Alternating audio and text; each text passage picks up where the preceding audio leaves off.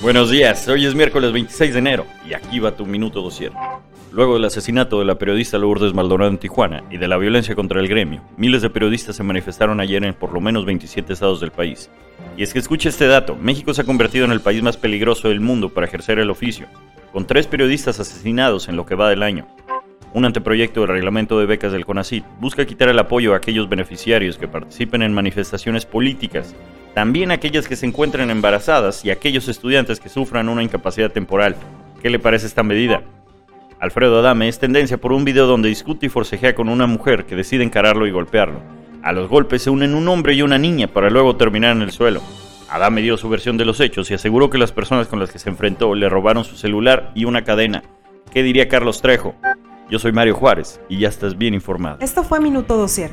Escúchanos por Spotify y nuestro canal de YouTube. Síguenos en Instagram y TikTok como Dosier México.